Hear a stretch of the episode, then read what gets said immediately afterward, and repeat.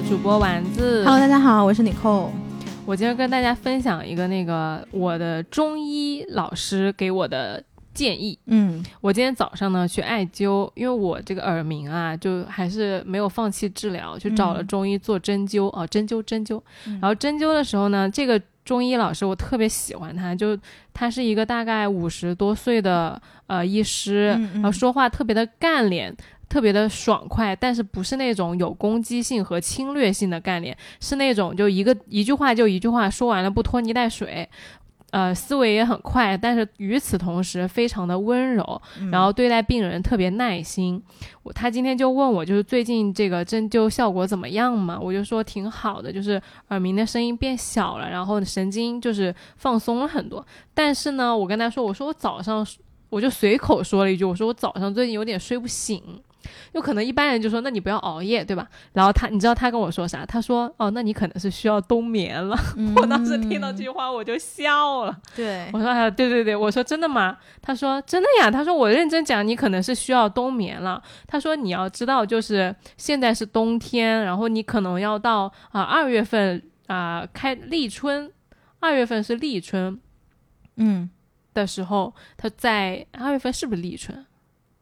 你问我，我能知道吗？不是他那个节气，一个是立春，一个是什么啊？是立春呀。他等等你到二月份的时候，立春了，你再就是出来活动活动，然后到室外去活动活动。等到了三月份呢，开春了，春天来了，你给自己定一个计划，然后再开始干事儿。嗯他说年轻人啊，这个还是大有可为的。就他这段话，我听起来我就觉得特别有意思。就是他首先基调就是他并不是想让你躺平，嗯，但是与此同这还不让你躺平呢？他的最后一句话是：年轻人要干事儿是大有可为的，你要定计划。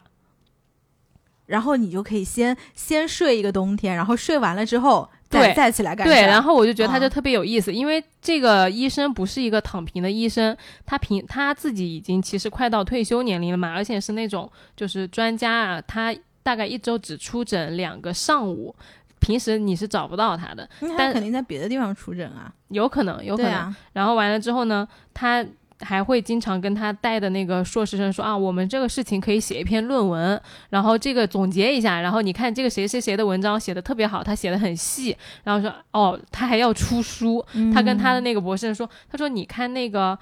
那个谁谁谁，他们做的就很好，就可以把这个事情总结一下，我们也能出书。嗯，但他说，我们就把这个问题给说清楚、说明白，就你能听出来，他跟学生的对话是以问题和解决问题为导向的，嗯然后自己也不是一个说，哎，那我不干了，我马上要退休了，我要出去玩了，就这种。嗯其实你看，像我们长辈这一辈是比较少像我这样容易躺平的。嗯但是同时呢，他又不是那种很鸡血的，说你必须在什么时间啊，比如说一个月或两个月内压迫他的学生把这个事儿给做了。嗯他会跟他的学生说你。很温和的说，你这几个问题你总结一下，然后跟我也说，你现在如果睡不醒，那你就冬个眠。嗯，所以我觉得这个医生其实挺有那个生活和节气的智慧的，嗯就是有一种把握了生命的那个生长韵律的感觉，就可能。他其实并没有深究，说我今天没有早睡，到底就没有早起，到底是因为什么原因？但是他会跟你说的这个话，就是说，如果说你，我理解的是你现在早起不了，或者说你最近就是很疲倦，身体就是没办法提起精神干活，那你就休息一下。嗯但是呢，你也不能一直躺着，你得知道你自己得躺到一个时间了，你就得哎爬起来把这事给干了。嗯对，所以我今天就很想跟尼寇就聊这个事儿，因为我知道尼寇不是一个就是能让我先冬眠，然后再起来定计划的 No。no no no no，我不能冬眠。就是如果那个医生跟我说你你冬一个眠吧，然后你嗯这个冬眠结束了之后你再定计划，我真的会，我这睡都睡不着，还冬眠呢。就是特别有意思，就是尼寇今天下班的时候，他就跟我说，他说你把那个快递拿一下，就我们收一个东西嘛，收一个小宇宙的那个奖牌。对，然后我当时瘫在那个沙发上，我就不想起来，因为我嗯想着说，反正现在都下班了，人家快递人员也不在，没有人帮我去找那个嗯快递。然后我想说下周一去，嗯但是我知道，就是尼寇是那种，就是你要去我想了，我马上要把它啊做完，要对对对解决。对。他想拿快递，他就现在就想冲到那个快递室，去把那个快递给翻出来，然后带回家。是的，是嗯。的，我是这种人，就是包括后来我就跟丸子在聊嘛，就是我们有的时候，比如说一起做事啊，或者是一起跟别人对接什么，我们可能日常有很多很多的群，对，然后你就会发现，在这些群里面的所有的聊天，一般第三方都是艾特我们两个人，对，然后艾特到后面就是艾特我一个人，就是 就是如果艾特两个人呢，有的时候我就等一会儿，我就不回，我看完他会不会回。一般过了半个小时，我还是把他给回了，真的就是找不着人，我跟你讲。然后我后来就跟他聊嘛，我就说，那你为什么有的时候看到这些东西你就不回呢？嗯我因为我我的心态就是那个快递啊，我拿不拿，我今天拿跟明天拿没什么差别。我觉得反正也不是一个什么就是生鲜呀，或者说会过期的东西，那我就周一去拿。我就是我就喜欢用那种不紧不慢的节奏去干一件事儿。嗯就我觉得我去干这件事的步调比我要去解决这个问题本身重要。就这个是我的个人习惯啊，不是说这个对，因为在有一些高压环境下，肯定不能就没有这个条件允许你这样做。嗯但是我整个人的生活节奏和状态大概就是这样，就是说，那我得调整好我自己的状态。比如说，就是我不会熬夜写作业，就我从小到大受到的教育和影响，就如果你困了，你先睡一会儿，然后等你醒了，你脑袋好的时候，你再写作业。但是我跟你讲，很多事情也就真的是天性使然。嗯就是如果谁跟我说我困了，我可以，我妈也跟我说啊，你困了你就去睡，哦你就我搁哪儿睡得着啊？我根本睡不着，我就非得把这作业给写了，我才能去睡。我是属于这种人，你知道吗？啊，我就是那种你现在让我写我都写不出来，对我不要写的。然后后来我就跟丸子讲到，我就说以前我在就是特别忙的那个工作的时候，我不是每天会有很多很多群嘛，嗯，就如果我有没有回的，我一定会把那个没有回，但是我知道这个事情，嗯。就这个群里面在讨论的事情，是我需要去 follow up，或者是需要去回，只是说也许我现在没有一个完整的时间来去给你做解答的，或者是去讨论这个事情的时间，我会把这个群置顶，我当时听到这句话的时候，我整个人抖了一下。然后就会可能有好三四个群，因为每次三四个是不同的项目嘛，嗯。然后三四个工作群都是同时置顶的，然后嗯。就是我闲下来的时候，我会以一块完整的时间去跟他们讲这个事情。就金融女魔头就会干这种事。我觉得这个真的不是说，就是是职业成就了习惯，还是习惯成就了职业？我觉得其实很难讲。真的是双向的，就是你嗯可能有一些性格决定了你会干这个事儿更加利索，或者说更加合适，然后你就恰嗯好选择了那个就是合适的那个方向。对，所以嗯我上一期不是在说嘛，说我很喜欢艺术家什么的。其实为什么？是因为我不具备这种啊、就嗯放一放的这个，放一放的这种，或者是磨一磨，或者是想一想，或者是调和一下的对。这种能力。然后我想起来，你这个确实就是，比如说我写稿子的时候，就按照如果按照你那个速度，我要不把它写完，我不挺难受吗？但我一篇稿子我可以写一个星期，嗯，就是因为有的时候啊，就是要放在那里想一下，嗯，然后想一下你写出来的东西，然后你想一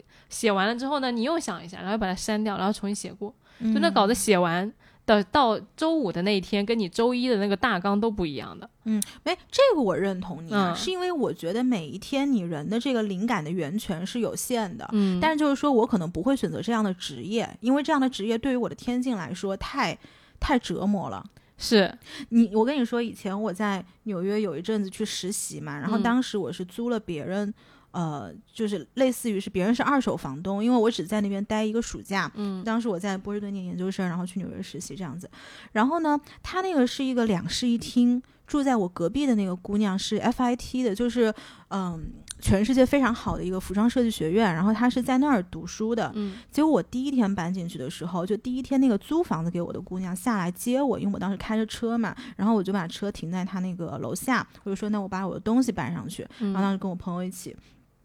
然后他就上来接我，结果我一上去我就吓着了。啊你知道为什么吗？就是他一走进来的时候，他是浴室，然后浴室呢，我就先进去洗个手，因为可能手上拿东西比较脏嘛。我就一进去一推开那个浴室门，他整个浴缸后面那个墙上全是红油漆被泼的，啊因为他们那个时候在 final week，就是在考那个呃期末考的时间，就期末嗯考，像这种服装系的人，他都是要交那种 portfolio 的。嗯。他就设计不出来，他就说没有灵感，就是没有灵感，他嗯。就是弄不出来，是啊，然后每天在家里发飙。对呀、对的，写不出来就是写不出来，对的，嗯。所以我就说我就做不了这种事儿，就是我的这种性格只啊，能做不了你一个写不出来，试试一个试一个试是一个试，哦。做完就解决，然后就推进，能推进不推进，不能推进就下一个，哦，就属于这种。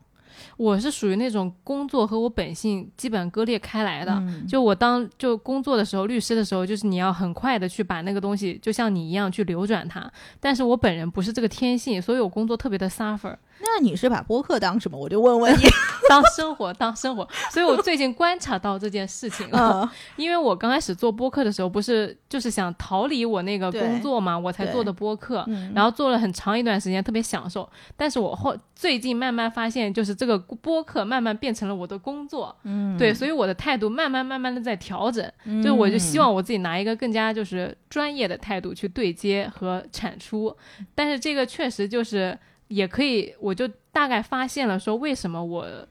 呃，想刚刚想到写稿那件事情，就我整个人的逻辑，就是真实生活状态，就跟我写稿是一样的。嗯就是我就是那种我，因为我认可说有些东西放一下会更好，嗯然后有些东西可能不要那么着急去给一个结果，它可能会有一些不一样的东西出来，所以我一直是属于那种边走边看、边走边看的那个状态。嗯这个是我为什么一直有时候看起来像拖拉，但是为什么拖的那个原因之一，我觉得是。嗯，就是为拖找了一个很好的借口。对，因为今天我正好在跟我另外一个朋友聊天，嗯我那个朋友是一个超级积雪的朋友，就可能比你还要积雪，是那种只要他在我们一个共同的群里面，比如那个群里面有十个人。他就会去疯狂的催每一个人做每一个人要做的那件事儿，比如他另外什么了不起的事情？是工作还是工作生活工作啊，就是他就会说，比如说你播客跟了吗？你有没有跟完？然后你什么时候可以上线？如果你跟他说跟了，录完了，他就会问你什么时候写 show notes，什么时候取标题，就是那种会 push 你到有压力的那种人。然后，但他知道我是那种就是躺平的人，嗯他就跟我开玩笑，他说：“丸子，我要不是为怕失去你，我一定会 push 你去做事情的，因为他看不下去我那个节奏。我也看不下去。对对对对对，但是我不会去 push 你说 section by section 说什么时候写 show notes，什么时候上传节目，我就告诉你零点要跟了，哎更不出来你对的自己想办法。对的对的。对，然后完了之后呢，我今天就在跟他讨论这个事儿，他就说，我说为什么就是你要去做这件事情？因为他是也有点像性格使然的那种，然后他就说，因为他忍受不了那个事儿不被推进，嗯就他觉得那个事儿吧，你可以不一定要完成，但你一定要往前走，要推它。对，对，然后完了之后，我就讲了一个很就是在你们看来很恶心的观点，我说，那你有没有觉得有时候不推 也是一种推？哎，听播客的朋友，这个时候你们听到有没有觉得一丝熟悉的味道？来都来了，暂时不会停更啊，不要紧张。没有没有暗讽任何人啊，就给大家说一个比较实操的就可能性的方案，就比方说你像尼寇那样，你面对一个呃比你慢很多步调的合作伙伴，嗯。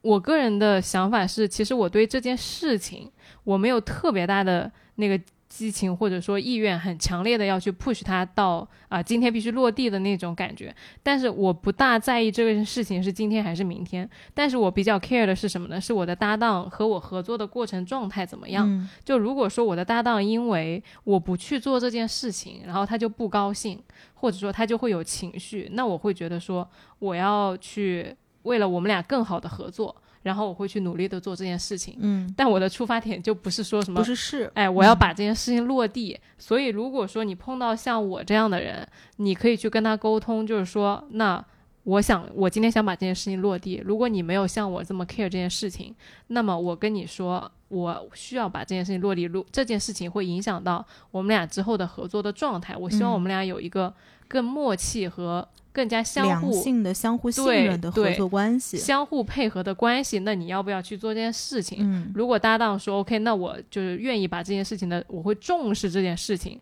那个是 OK 的。比如说我这种，如果尼寇跟我说，他会很认真的跟我说这件事情，我就会很重视他。嗯但如果说，比如说你跟他说了，对方没有反应啊，那可能就没得办法了。嗯，就我只是说从我的角度给你提供一个怎么催那个慢的人，对，嗯。然后我从那个比较快的那个人，我可以给大家提供一个视角，因为刚刚丸子就在问我嘛，然后他就说，为什么像你，就是如果我们今天不是因为你那个朋友在催这个事情，然后你嗯。会把这个事情拿出来跟我讨论，为什么我好像从来不会跟你说，就是我是这么去想这个事情，我也觉得你慢，我也觉得你让人着急，对的，然后就是我其实做人一直有一个理论，就是我觉得有以前我说过一句话嘛，就是为什么我很少在互联网上去当那个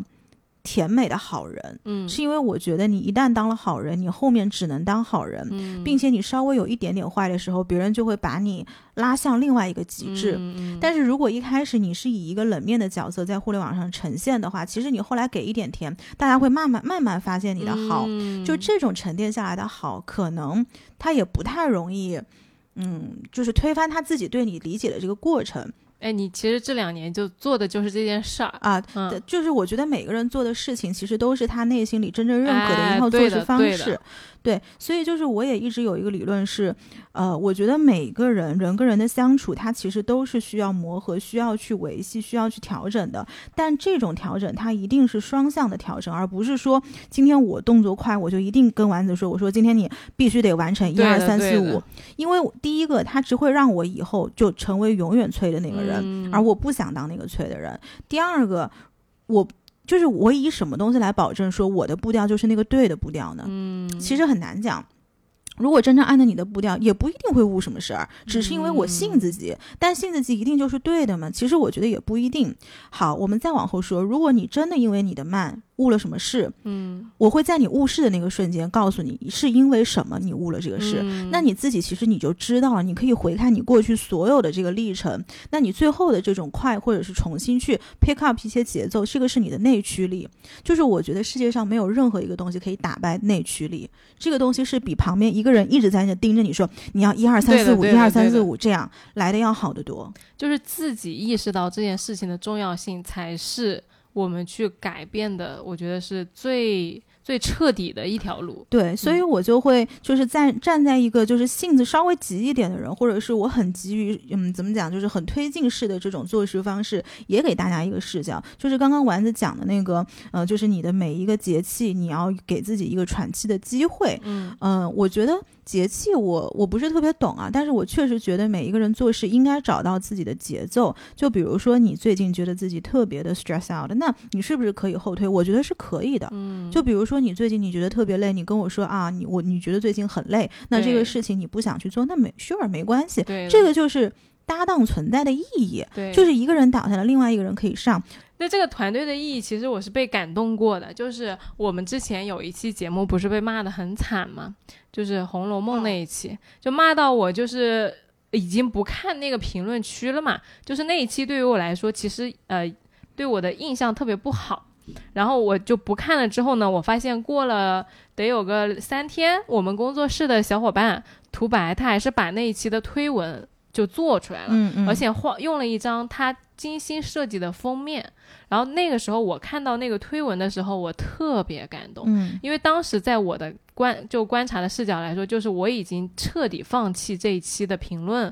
和这一期的就是效果也好了。嗯嗯，我不想跟任何人再去讨论这里面的观点和我创作的那些想法也好的东西，但是就在我都已经放弃的情况下，就是我已经不跟你提了嘛，就是我们俩后来就是讨论到已经就闭嘴了，然后但是呢，还是有团队的小伙伴他站出来把这件事情该做的事情他嗯做掉了，对对，所以我当时特别特别的感动。是，对是，哎，然后我还想到一个点啊，就是，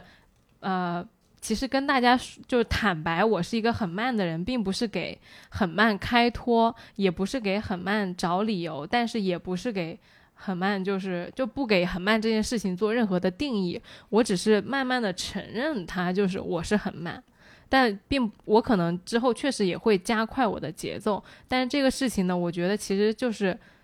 我们当下处的这个社会一个很快节奏的社会决定了，如果你要去和里面的人合作，和你要去在里面做一些事儿，然后获得一些反馈和嗯成果的话，你就要去遵循那个规则。我觉得是这样的。但是与我个人的本性是觉得很多事情其实没必要那么快。就是如果我不去做这件事儿，我可以一整天都躺在家里面就静止，嗯，当一只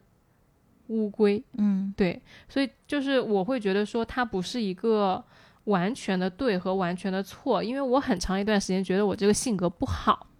就我会有一种就是责备我自己的观点，就是我这样是不对的。嗯，但与此同时，我又快不起来，对，就我又不想去做，对，那我就会陷入一种很拧巴的状态，就我一边说自己不行，然后一边就拖着。这个不会很焦虑吗？对呀、会啊。然后，呃而且我还加一层焦虑，就是我会快。就其实我在工作的状态前几年的时候，我很快，对啊，你要能快，你是可以很快。对我可以很快，特别快。就我领导其实都说我，他就我快的那个速度超出他的预期，他就是夸我的一个点就在于他说我的动作特别快，但是正好恰恰是因为我其实喜欢慢，但我又会快，然后我就是所以所有的综上的因素就把我变得一个特别拧巴的人。嗯，就我的认可的一个观点和我实际技能的和我真正天性的都不一样。嗯，然后我还不承认我我不接受我自己慢，嗯所以就特别拧巴。但是我到现在，我就像上期那样说的嘛，我就是承认和接受我自己就是个没有仪式感的人。哦，对，然后我就接受我啊，OK，我就是挺慢的，然后我嗯就是没办法很快的去做一个回复，因为我不愿意。但与此同时呢，我会去接受我自己这么慢，我会想说，那我是不是也可以尝试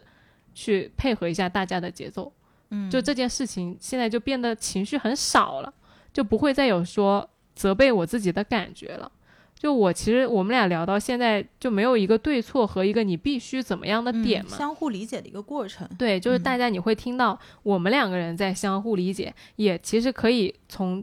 同一个人的角度，你是跟自己在相互理解。嗯，就对我来说，我就是花了这么几年，大概理解了一下我自己在各个层面的那个左右摇摆的状况，然后到现在 OK，最终可以以一个比较稳定的状态开始做事儿。对，就是你说到这个，其实我还挺有感觉的。就是在过去两年，我觉得我对我自己很多的了解都是基于你是什么样，嗯我才能知道那个真正的我是是什么样。因为经历非我才能知道我。对，其实以前没有一个如此鲜明的非我摆在面前，就是我会接触到的人，他其实跟我的重叠度都是都是有一定的重叠度，至少有百分之六十的重叠度，对吧？然后就是一个有百分之零重叠度的人在前面，所以我才会理解我很多，包括我很多的好，很多的坏，很多需要改进的，说或者是很多闪光的东西，真的都是从你身上看到的。我也确实嗯是也没有看到一个跟我相差这么大的人。对，嗯是，所以就是包括之前，呃，包括我们之前有很早之前讲过你的讨好型人格，或者是我的那种攻，我甚至是觉得是有一点攻击性人格，我不知道有没有这个词啊，我瞎编的，就是我属于那种，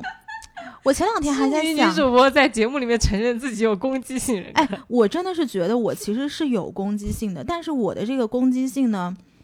我怎么讲呢？就是是属于别人那种你不能来 challenge 我，啊很 proud 的地方。啊前两天我跟我一个很好的朋友在聊天嘛，因为他也是不怎么混这个互联网这个圈子，他也不怎么上网，然后也不知道网上的人在 care 一些什么东西。然后后来我们就在聊说，其实什么样的人最适合在网上当所谓的 public figure，、嗯就是所谓的这个公众人物。嗯我说一定要有一条是，他很多事情不往心里去，啊，是的，他没有这么精神洁癖，这种人才能最呃适合在网上混，或者是适合那个被大家去看到的那个人。然后他就说：“他说那你很适合啊，因为可能在他们的理解里面，很多事情我不 care。”嗯。然后我说我一点都不适合，我有一个嗯。最大的罩门，就是我能够接受被误解，但是不能够接受不尊重。哎，但是嗯。如果人家怎么样轻蔑你、挑战你，嗯，我心里的 OS 是你什么玩意儿？你就会生气。我会生气，我马上哦下一个动作就是生气。我说你，我就会觉得，我说你什么东西啊？你凭什么来你凭什么在这对我指指哦点点？你说这种人其实他就很不适合了，因为这种话他其实是往心里走了。哦，对，就是我是一个很容易被人家就是激起进攻性那一面的那个人。OK，，对，你记得我之前问你说，第一个你觉得我是不是一个直接的人？嗯，第二个你觉得我是不是一个呃吃软不吃硬的人？哦，我其实我当时给他的回复就是，我觉得他不是一个直接的人，他是一个爽快的人，嗯，但不是一个就是会自己心里想什么直接怼到人家脸上的那种。嗯，就像我刚刚说到的，我其实慢，然后尼寇其实很很能就是对比很鲜明嘛，就是很着急，我这边很慢，但他从来 never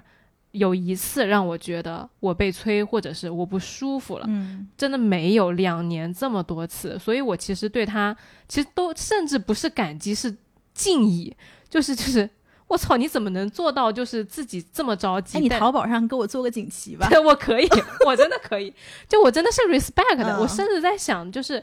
就算是涵养好的人，他其实是有呃一直在忍、一直在忍的那个感觉的。所以我就问他，我说到底是什么东西让你这么不就是着急的同时不去压，就是 push 你的那个合合作伙伴？嗯，然后当时尼寇他就是给了我一个解释，就是说他其实是想通了这个点。对，就是我刚刚说的那三步嘛，就是嗯我在等你的那个 consequence，、就是你的那个结果，你是不是真的误事儿了？因为我觉得有的时候误事并不是这么可怕，就是事情真的被耽误了，其实是很容易被修复的。嗯，但是一个人他发现自己是一个很不容易的过程，但是这个过程需要很多，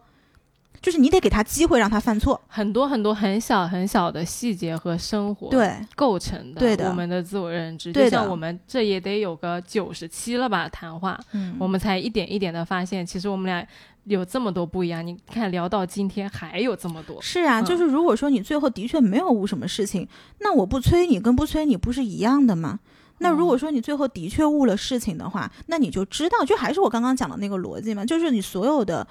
consequence 得你自己去看，而不是我在他犯错，就是他出问题之前把你扼杀在摇篮里。哎，那这个是你是怎么联想到刚刚那个你的攻击性人格和你是不是一个直接的人呢？是你朋友觉得你很直接吗？嗯，因为很多人觉得我很直接，但是我并不觉得我是一个直接的人，我也不觉得甚至我是一个非常不直接的人。你觉得你不直接的点在哪？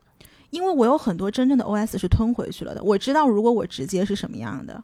就是因为我知道我内心在想什么。但，是，但是你为什么要吞呢？就是因为你不想教大家做人。嗯，因为我其实是一个很看场合说话的人，虽然我说这个话大家可能有一点不相信，但其实我是一个非常看场合说话的人。就如果今天比如说在这个场合我说了一些什么很让大家意外的话，这个话绝对是在我的。理性控制思维里范围内过了一道，我才会说出来，就是很少真正的让脱口而出。情绪战胜理智，是吗？就很如果说我的情绪在理智之上的话，一定是对方让我非常非常安啊全。啊对但是我觉得大部分人其实人跟人之间的关系没有这么深，你没有必要哦让一个跟你关系这么浅的人接受你如此深层的东西。嗯，嗯这就跟我很很难跟大家就是朋友生气一样，嗯，因为我觉得大家接不住。就我我不敢去把我自己的坏脾气暴露在我的朋友面前，就像你说的，因为距离，我 even 觉得甚至好朋友的距离还是太远，以至于我不会去跟大家发脾气。嗯，嗯但是我从来没有跟我的朋友发过。其实我是个不怎么发脾气的人，就是嗯好朋友、家人、男朋友们，我都不怎么发脾气。我会跟你把这个事情讲清楚，就是我会，我不会去把情绪拉，我没有这么多情绪垃圾，但是我会有一些别的那种情绪，你懂吧？但是我懂，但今天可能讲不明白了。对，就是讲不明白。嗯嗯，所以就是其实在这个过程中，我觉得最重要的是我让你，我会从头到尾说一次我这么做的逻辑，但是我只会说一次。就比如说我催你，我会跟你说今天这个事情怎么怎么它很重要，嗯但我只会说这一次。嗯如果你第二就是这一次你没有反应了，那 then 你可能就会有问题了。那你有问题了，你再来 fix，那可能后面才是我说第二次的时候。嗯，对，明白理解了。对的，对的。我觉得我们这一趴聊的特别的，就是其实每一个点都有涉及到，但是没有给大家理一条结论和思路。嗯，但是我其实觉得这个话聊下来，其实我们俩自己都增进了一些对对方的理解。其实大家嗯这段话应该都能看到自己的一个。哎，那你觉得我是有攻击性人格的？你能看到我的攻击性吗？在我能啊，我当然能了。嗯就是，但是你那种攻击，你其实心里面没有一，我觉得啊，就没有一个具体的个人说我要伤害你和我要攻嗯击你的，就是因为有的时候风格呀就比较怎么说呢？直接，这个时候我是对对，就是风格比较直接，但是不是说你的行为本身，因为我觉得直不直接这个点，拿一个事情来做标准是最好判断的，就是你有没有让人不舒服。嗯，因为直接代表着什么？就是你不过脑子、不思考，或者说不去 take care 到大家。但是其实尼寇真的是一个很很少机会，几乎是不会让别人不舒服的人。嗯，这个点就表明了他不是真的那种直接或者说莽撞的那种，他一定是就是经过了他自己的那个就思虑之后，他才能做出的行为。我觉得这个是。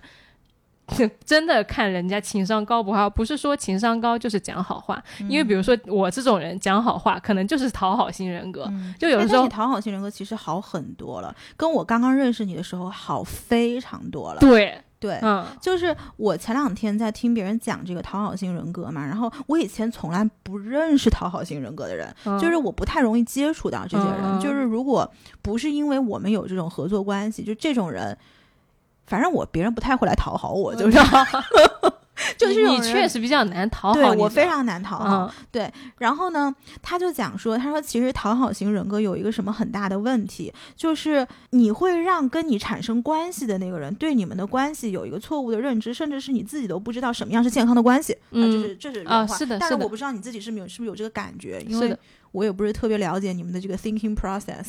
就是我讨好，我不知道，我也不知道学术上对于讨好型人格是怎么定义的，但是我知道我的个人习惯在很长一段时间里都是顺着别人说话，嗯。嗯，就是你提一个观点，我不会反对你，就即使我心底里是有一些不一样的想法的，但是我不会把它说出来，嗯。我会顺着你说，然后我会让你觉得你的观点和就想法得到了充分的表达，嗯。嗯。但是你不会觉得你丢掉了你认可的真理吗？或者是，就是有的时候，如果对方的想法跟我不一样，第一个我表达出来，我是捍卫我的真理；嗯，第二个是我也想想向你去求证说。我的真理是不是真的真理，还是说我有一些认知的偏差？我们寻求一个，或者是我去迭代我所谓的真理。其实我跟你认真讲话和我给你讲我的想法是最多的，就嗯因为我会觉得朋友之间的交流，平时的那种 small talk，他很多时候不是在跟你讲事，嗯，她可能就是想跟你抱怨一下她的男朋友，或者是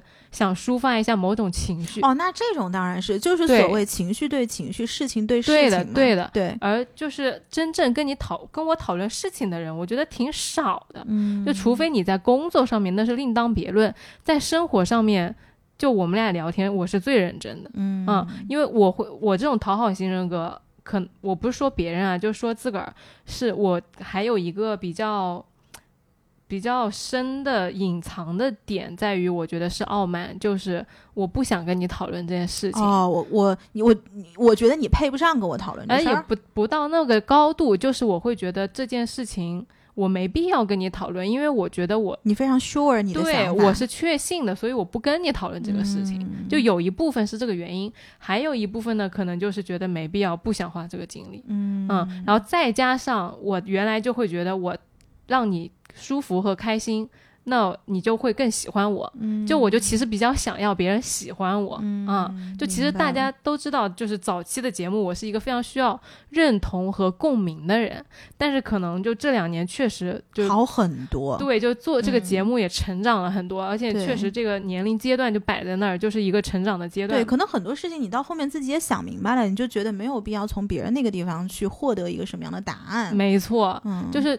其实是我这两天还看到一些小视频啊，和那个别的博主在聊，他就说自信嘛，就我们以前也聊过，他说自信不是说让你自信你就能自信，而是你要在生活的很多很多的小事上面去构建你的信心和资本，就是你要处，比如说你有钱，然后你有美貌，你有家世，你有才华，你有任何一个领域的一个技能，它都能构成你对这件事情的确信。嗯，然后从这个方面，你去慢慢打开你的生活，嗯而不是说凭空自信。对，对，而在这两年，就确实踏踏实实做了很多事儿吧，然后去包括在播客在内，很多包括跟我领导的沟通啊，然后工作上面的调整、不逃避啊什么的，你就慢慢的啊、呃也去面对自己也好，然后构建自己在这个领域的技能和认知也好，慢慢的你就变得哎没有那么害怕了，嗯没有那么自信。因为其实我们以前私下沟通，我经常跟你提到的一个词就是害怕，嗯嗯，就我很害怕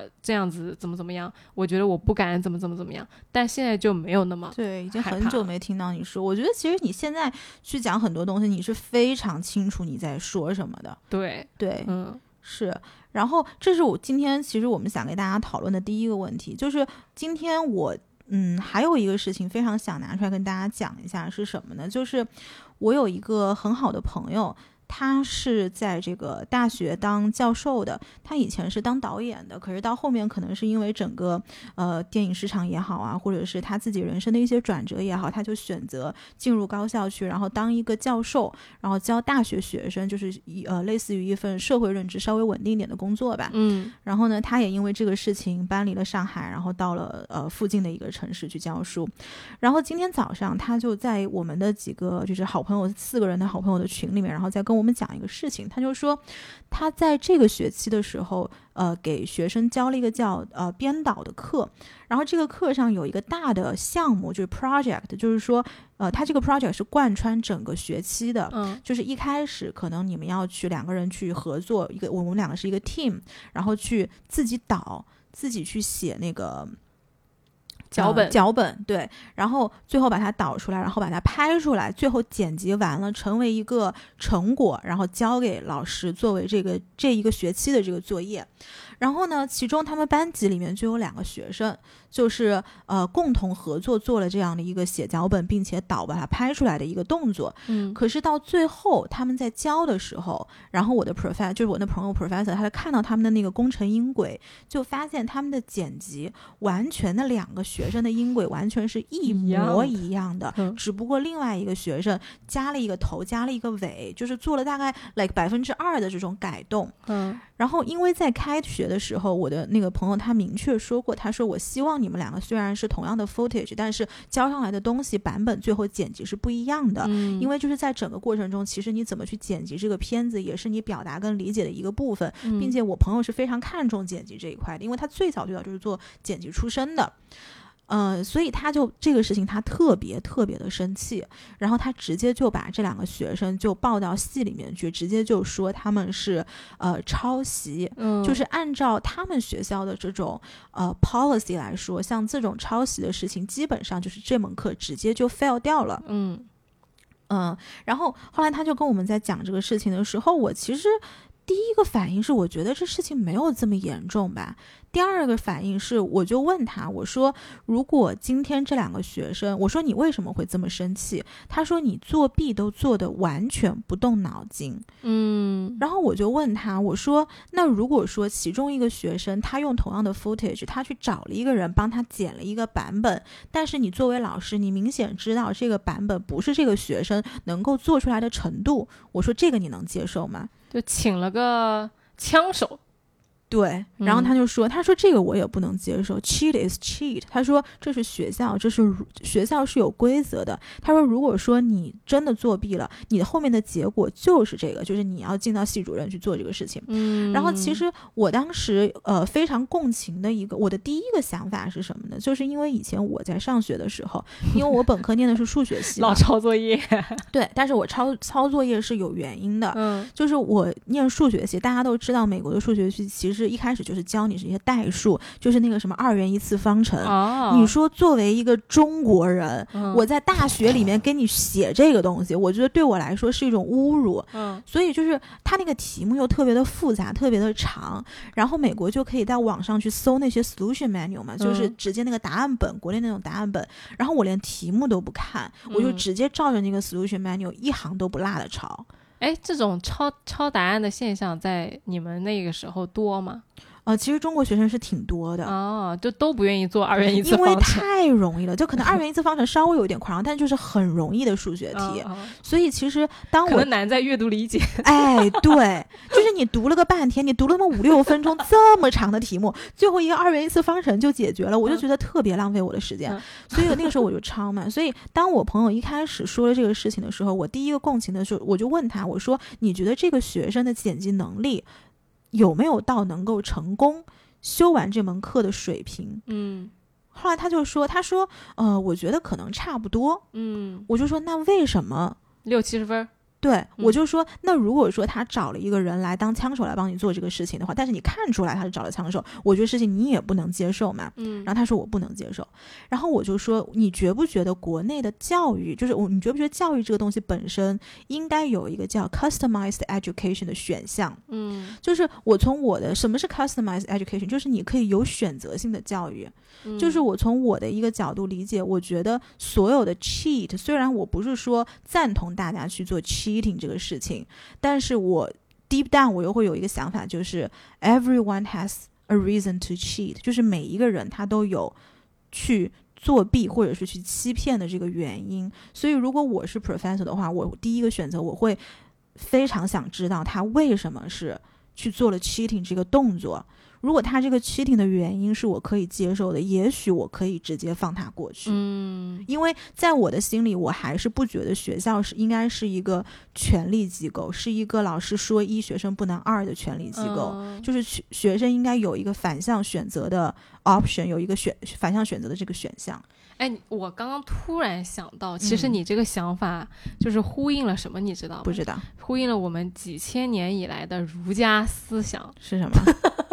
因材施教。对，嗯，真的就是很早的时候，孔子在《论语》里面就是这样讲的。他当时提倡的教育就是因材施教，针对不同的人，嗯，用不同的教育方法。这个其实为什么我们到现在的教育会演变成这样？一个是，呃，我。不严谨的说啊，就是西方的大学嘛，对吧？然后还有一个就是现代社会，你没有那么多资源去一个一个的因材施教。是，但是，嗯，理想状态下，好的教育，我特别认同你这个点，就是因材施教。就我其实高中的时候也很喜欢抄作业。我高中的时候，因为我语文跟英语特别好，我也不做不做的，我所有的时间都用在学数理化上了。嗯，我在语文课上就在那写化学题，我们语文老师也不管我。嗯，就你按照这个说法，你那个朋友的说法，我要是在语文课，在他的课上，我去做点别的课的那个呃功课啊啥的，嗯你朋友不还得生气吗？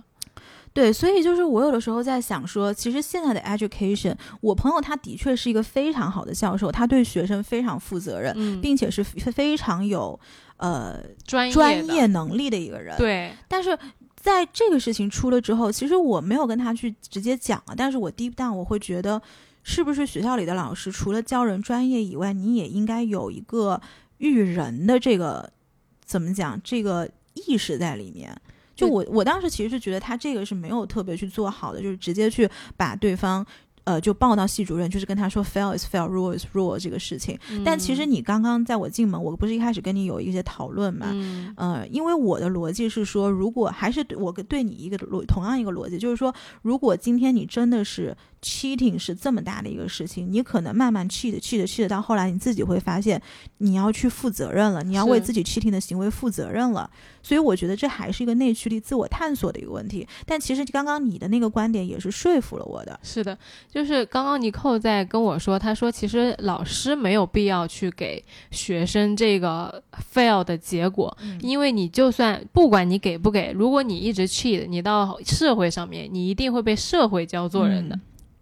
但是我就跟尼寇说，我说那我作为一个老师，我就可以在此时此刻教你做人啊，我我只不过是把那个结果提前了嘛，嗯，因为你如果现在不学，就是怎么样去端正你的态度去学习，以后在社会上你会怎么样碰壁呢？不还是别人给你 fail，别人给你拒绝，别人不给你发 offer，不给你发奖金吗？那我那么大学老师提前教你，如果你以后这样做，在社会上你就会被别人拒绝。嗯，所以我觉得这个事情就是真的是每一个教授的观点不一样，对，就像《哈利波特》里面每一个学院的教授的风格也不一样。嗯，你并不能说，因为他 fail 了你，他的观点去否定他是一个好的教授，或者说他专业能力，甚至是他对你的发心，就是我们就是没办法讨论到你朋友他到底有没有想要去教育学生，人对嗯育人。但即使就今天他如果给了这个学生 fail，我觉得也不能说他没有考虑到育人。嗯就可能他就想说，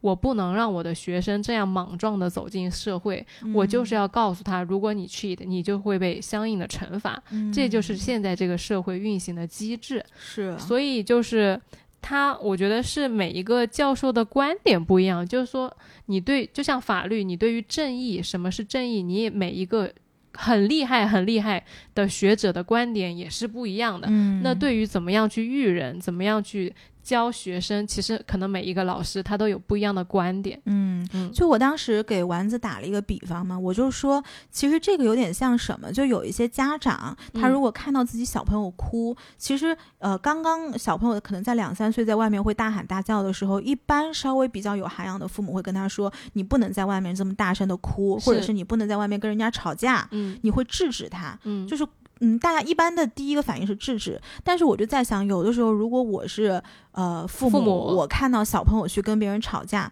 可能我会让他吵，吵到让他后来觉得 shameful，、嗯会觉得自己很丢人的时候，嗯他有这个内驱力，他自然就会往回收。对。嗯，然后我就问了尼克，我说：“那你觉得他什么时候会觉得 shameful？” 嗯，对，完了之后你给我想了一下说，可能是别人让他不要吵的时候。对，对，是的。所以这个其实就是提前了。嗯然后我其实我觉得这两个问题都联动了。聊到这，就像第一个问题是你为什么不来催我，是因为你会让我自己去发现我自己太慢，然后我嗯主动调整，而不是。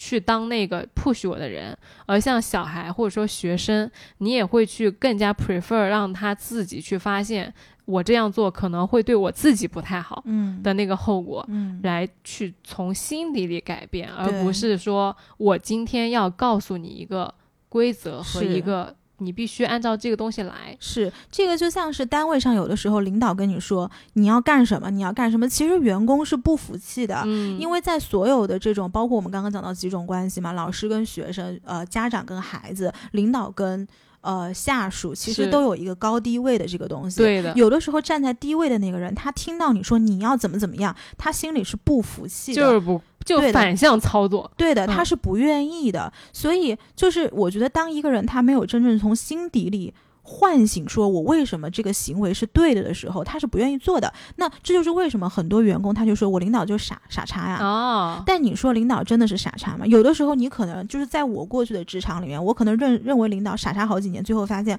哦，领导好像是对的。是的，领导只是没有按照我们的想法去做事儿。我觉得聊了一个特别底层的问题，就是我甚至就是有点没办法概括，但是我相信，如果听完我们俩聊一整个对话的话，其实你是能理解你扣的那个那个点的，就是不要，我觉得是啊，不要喊口号。就不要给大家喊那个口号说你应该怎么样，而是嗯让大家从心底里去发现这件事情对你真正的后果。嗯，就比如说像我这种人，我也真的，你就是精准拿捏我的调性，你知道，我就特别讨厌别人跟我说你应该怎么逆样。反呀，对，对啊但是如果说我看到了这件事情对我自己是真的好，我就会去做。嗯，所以这个事情真的是，我觉得大家也是一样。也许啊，你不需要去在意别人在呃跟你就 push 你去做事情的时候的那个压力。就如果说今天有别人让你做事儿，你不想做，OK，那你就不要做。但是你真的要抛掉别人和自己对这个事情本身的成见，跟冲突、对对立的想法，没错，就是你要嗯抛掉那个冲突，然后你真正的去看到这件事情本身对你的利和弊。嗯当你如果真的看到这件事情对你是好的，你就去做，嗯而这个时候不要管什么，哎，那我是不是听了这个人的话呀？不是的，你是为了你自己在做事情。，对是对的，没错。嗯就今天这两个问题啊讨论的，其实我个人还比较有收获。嗯，然后给大家分享一个，就是到结尾临了临了了，再来 justify 小小的 justify 一下我的那个慢动作。嗯就是我最近看了一篇文章，写的我觉得挺好的，就是是那个公众号叫做那个孤独大脑，哎呦，丸子那天把这个公众号发给我看了，然后我在雨中散步。我呃这公众号长的呀，然后里面这信息密的呀啊，。对，我说我看完了之后，我觉得我大脑是挺孤独的。他的文章都是这样的，就是这嗯个公众号作者叫老玉，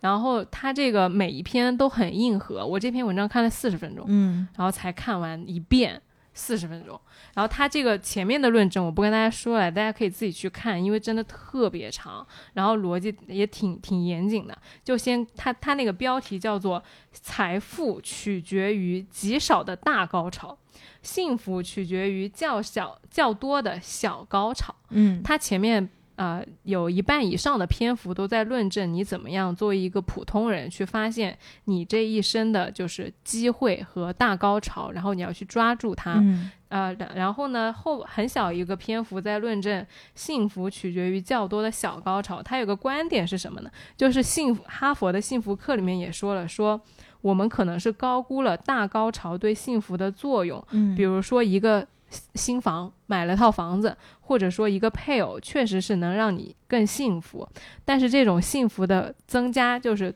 突然陡然感的，不会持续很久的。就像你买了一个包，买了一个，比如我买了一个香奈儿，它你可能今天高兴，明天高兴，但这可能一个月之后你就不高兴了。嗯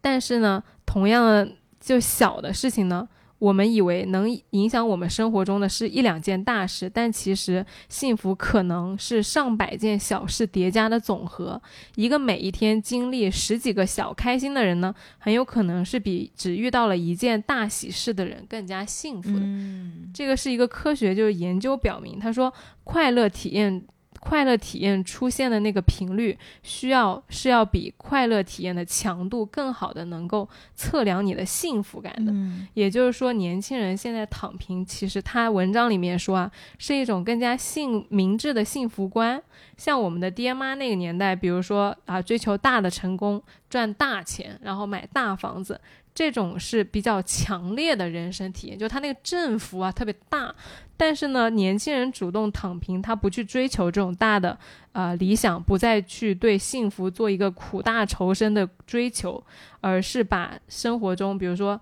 喝一杯奶茶，看一个小的视频，穿一双喜欢的潮鞋，这种一个一个一个小的瞬间串联起来，其实反反而能做就造就造就更多的幸福感。嗯，这个是他我最近看到一个挺新颖的观点。嗯，就是我也一直都觉得，那你是不是得有一个终点？你是不是得有一个成就，你才能啊、觉得自己特别牛逼或者特别幸福啊啥？他说了为什么，他就用比较科学的角度解构了那些平时我们看起来好像不大厉害的人为什么能那么开心，嗯就是因为他的那个快乐的振幅虽然小，但他频率很高。嗯嗯，就是我有一个非常朴实的，就是对这事情的想法是什么呢？就是，嗯、如果你每天呢，就是能够抓住一些很小的幸福，其实你的心态是非常稳的。嗯，就是一个什么东西都敌不过一个人心态稳。没错，对，然后但是呢，你要去抓那种特别大的那种大高潮，比如说财富自由啊，或者是什么非常强烈的幸福，，嗯，在追求这个东西的过程当中，你的心态一定是就是不会非常很心累的，是很 suffer 的一件事情。，嗯但是有的时候很多事情。我觉得啊，小富靠努力，大富靠财靠运气，这个是非常有道理的。嗯就是很多所谓的那种大高手，真的是不经意间，或者是真的是很多呃很多捷径被你漂亮的抓住了。嗯嗯就这个大财富可能没办法人为的去很确定性的追求到，嗯但是小的幸福和小的高潮是我们每一天都可以把握的。嗯，这个也就扣到了我们刚刚说我那个自信的点，其实就是你并没有做什么特别了不起的事情，而是去每一天一点一点一点的去构筑你那个信心和幸福感。嗯，嗯是的，但是其实每次就是我心里面其实还有另外一个，就是每次我看到这些说，呃，希望大家去抓住小幸福啊，然后去躺平啊或者什么，当然我是知道这个里面一定是有道理的，但是我就会回想到像我小时候读的一些东西。哎，真的是两代人的两代人就是每个人都是你要去努力，你要去什么，你要去什么追求，你要去拼搏，去奋斗。其实先苦后对，甜。在十年前、十五年前，大家提倡的是这个，对，但是你看，为什么现在的作品，包括公众号、包括电影、包括呃，就是所有一些主流的言论，都是希望大家能抓住小幸福，当安心当一个普通人。嗯，其实我觉得某种程度是因为社会的机会越来越少了。是的，就嗯就所以每次当我读到这些东西的时候，我觉得是很有道理，可是内心也会觉得会有一丝悲观。嗯会嗯，会有一丝叹息。对，嗯是的，就的确是我能够感受到，就是十几年间这个社会的变革的那个差异性。就原来的人，嗯他吃苦是因为他有奔头。对，是的，是的，没错，行呗。那今天先聊到这儿，好的，然后呢，就还是欢迎大家每周收听《来都来了》，我们可以在小宇宙、喜马拉雅、网易云音乐、荔枝 FM 等各大平台找到我们，也欢迎你在评论区跟我们互动。拜拜喽。拜拜，希望你今天也开心。嗯。